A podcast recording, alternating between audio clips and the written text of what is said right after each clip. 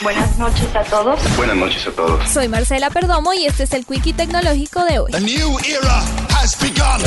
Baidu, el buscador online más usado en China, fue denunciado ante los tribunales por Motion Picture Association of America y varias firmas del gigante asiático por enlazar a webs que ofrecen acceso a videos sin pagar derechos de autor. Según las primeras informaciones, los denunciantes reclaman a Baidu 300 millones de yuanes, es decir, unos 50 millones de dólares, por las pérdidas causadas por sus prácticas. La demanda forma parte de una campaña contra la piratería en el sector audiovisual de China. Actualmente, Baidu posee alrededor del 60% de la cuota del mercado chino de búsquedas en la red, entre otros factores porque ofrece servicios específicos de enlaces a videos y música que no poseen rivales como Google.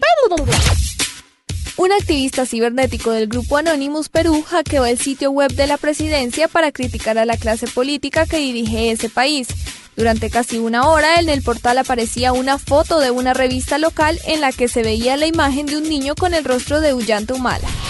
Facebook actualizó su política de uso de datos y su declaración de derechos y responsabilidades con el objetivo de clarificar el lenguaje con el que informa a los usuarios. Ambos documentos legales indican los datos que la red social recopila, cómo los utiliza y las normas que aplica cuando un usuario decide empezar a utilizarla.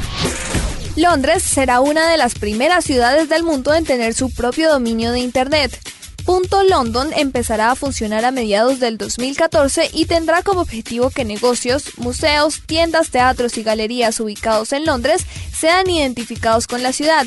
Además, busca fomentar que los negocios locales recurran a proveedores de la ciudad. Para la nube, Marcela Perdomo, Blue Radio.